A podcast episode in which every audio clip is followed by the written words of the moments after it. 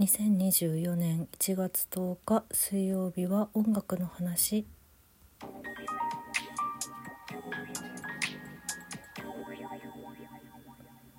少しお久しぶりでございます。あの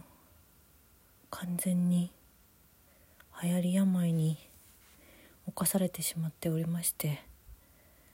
あでも今日から一応復帰してるんですけどまだちょっと声は聞き苦しい感じでちょっとウィスパーな感じで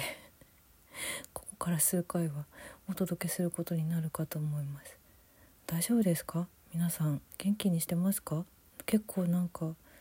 ね私の周りでもかかったみたいな人なんかちらほら SNS でも見るしなんかねいろいろ久しぶりに連絡した友達もやいやなんかちょっと今調子悪くてみたいな。そういう声が結構多くて。うん。流行りに完全に乗ってしまいました私も。本当にね。油断した。油断したんだなきっと。うん。どんなに気をつけててもなってしまうしね。本当に。なんかいろいろと緩和されてますけども。どうか。皆さんお気をつけて。さて音楽の話なんですけど、まあ、昨日あのね八代亜紀さんの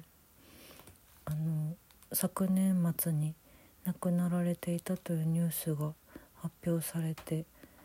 うん、それでちょっと思いを出し思い出したことというか、うん、まあまあ結構なんかネットとか見たらいろいろと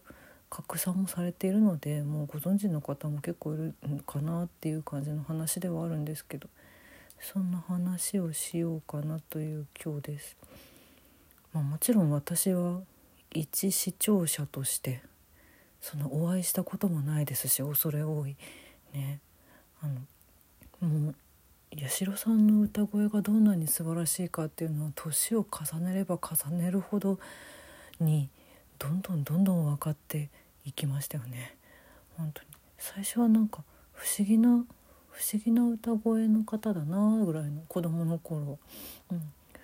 て思って聞いてなんとなく何の気なしに聞いていたけれどもこう自分が年齢を重ねていろんな経験をしていくとそれがすごくすごいなっていう。深みがすごすぎる。何なんだろうこの人はっていう。そういうそういう歌声をお持ちの方だなっていうのが私の印象なんですけど、まあ、そんな一視聴者の私ですがほんのちょっとだけほんのちょっとだけ本当それを接点って言うんじゃないよっていうぐらいの接点がありまして。でもうんなんかそれでちょっとそういうことがあったからこれを思い出したから今日はその話をするんだがえっとね2015年にやってたテレビ番組で、えー、日本テレビの「心揺さぶれる先輩ロックよ」っていう番組があったんですよ。毎週土曜の夜金曜の夜土曜の夜かな？にやってた番組だったんですけど、うん、あのこの番組に八代さんがゲストで出演された回がありまして、えっとね、八代亜紀さんと山内圭介さんがゲストのね演歌会だったんですよ。そうでこのせん「心揺さぶれ先輩ロック」ってそのまあ先輩人生の先輩である方をゲストにお呼びしつつこうなんかいろんなジャンルの何て言うか人たちがどうして今こうして成功することができたのかっていうそういういろんなジャンルの先輩たちの何て言うのかなまあ人生人生なんていうか人生人生をこう見るみたいなコーナーのなんか2つで構成されてた番組なんだけどこれね八代さんと山内さんが出演されてた回のあのー、再現 VTR っていうのが、えーと、カリカチュアアートの、えーと、影さん。トゥルーストーリー」っていうコーナーだったんだそうだ。うん、そのカリカチュアアートってあのちょっと何ていうのかな。人の特徴をかなりかなり強烈に出すタイプの似顔絵あるじゃないですか。結構ね今各所であるじゃないですか。目が大きい人だったらもう本当に目をめちゃくちゃでっかくするとかで口はめちゃくちゃちっちゃくするとかなんかそういう特徴を捉えまくるっていうそその、えっと、会社を立ち上げた影さんの「トゥルーストーリー」っていうのの再現 VTR とともにあの放送されるっていう回で。で私ね私がねそのそっちの そっちの再現 VTR に出てたんですよ。うん、それがあって、えっと、この回の先輩ロックをめちゃくちゃよく覚えているんですけど、はい。まあ、私のことはさておき。あの影さんのトゥルーストーリーは非常にすげえっていう本当に素敵だっていう話ではあるんですけどそれとともに、えっとそのまあえっと、演歌界で大活躍するお二人八代さんと山内さんがなんかその拳とは何かとかね そういうお話をする回だったんですね。で、あのー、その回を初めて見た時に、あのー、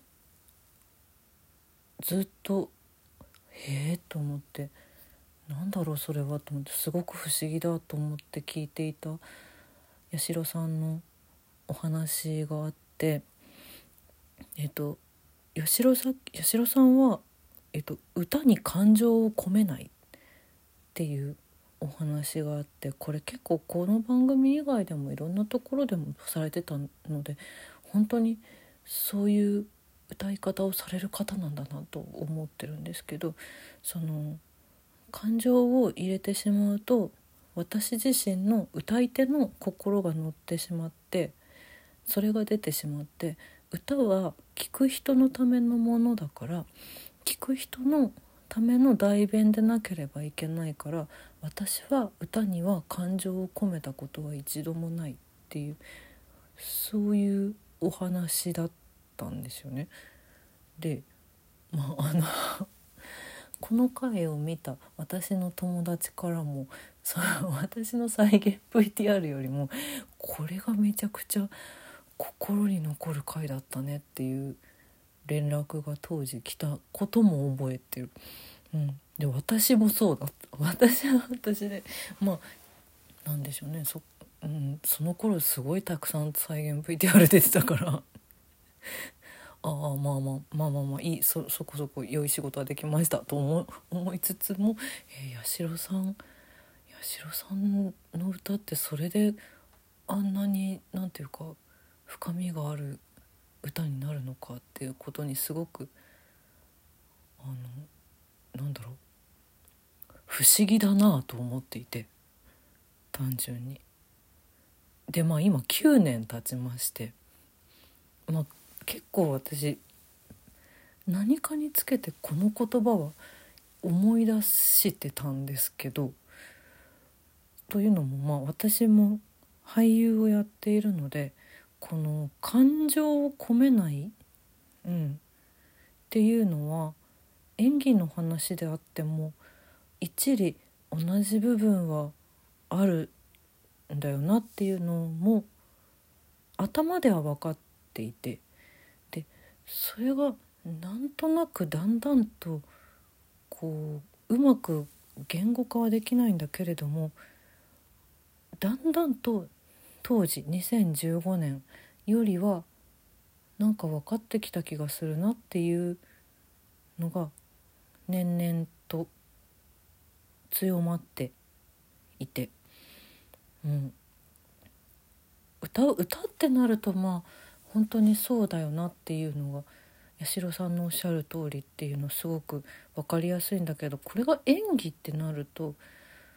果たしてそうだろうかみたいな多分ねそんなことないですっていう人もいると思うんですよ。でそれはそれで何ていうか間違いではないと思うんだけどこう見てもらった方に何だろう代弁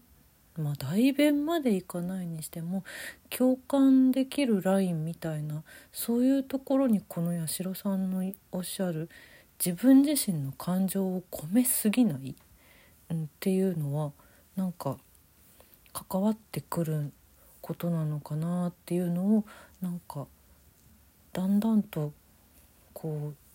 自分が何かの役を演じる時に「まあ、え八代さんのあの言葉」みたいな そういう形では思い出さないけどなんか自然に「あそうだよね」っていう私の感情は関係ないなここでみたいななんかそういう差し引きができるようになる瞬間があるあるというか増えてきたのかなもしかしたらっていうそういう気がしていて。からこの子八代さんが八代さんのなんだろうエピソードっていうので一番思い出すのは私このインタビューで、うん、インタビューというかこの番組の中で語ってらっしゃったことででまあそれを強く覚えているのが 自分が再現 V で同じ番組出てたからっていう偶然の偶然の一致だし本当にねカリカチュアの影さんと八代さん何の関係もなくて偶然そこが合致しただけなんですけどそんなことがあって昨日今日とまたこのことを思い出していたのでちょっとあんまり音楽の話と関係なかったですけどお話しさせていただきました。そう思って八代さんの歌聞いてみると不思議と確かにそうかもしれないって思うんですよね。ちょっと是非聞いてみてください。さて病の最中に私は特に聴いていた曲がないので何も聞いてなかった。なので今週の1曲は知ってる人なら知ってるジョン・ケージの4分33秒を聞い入れております。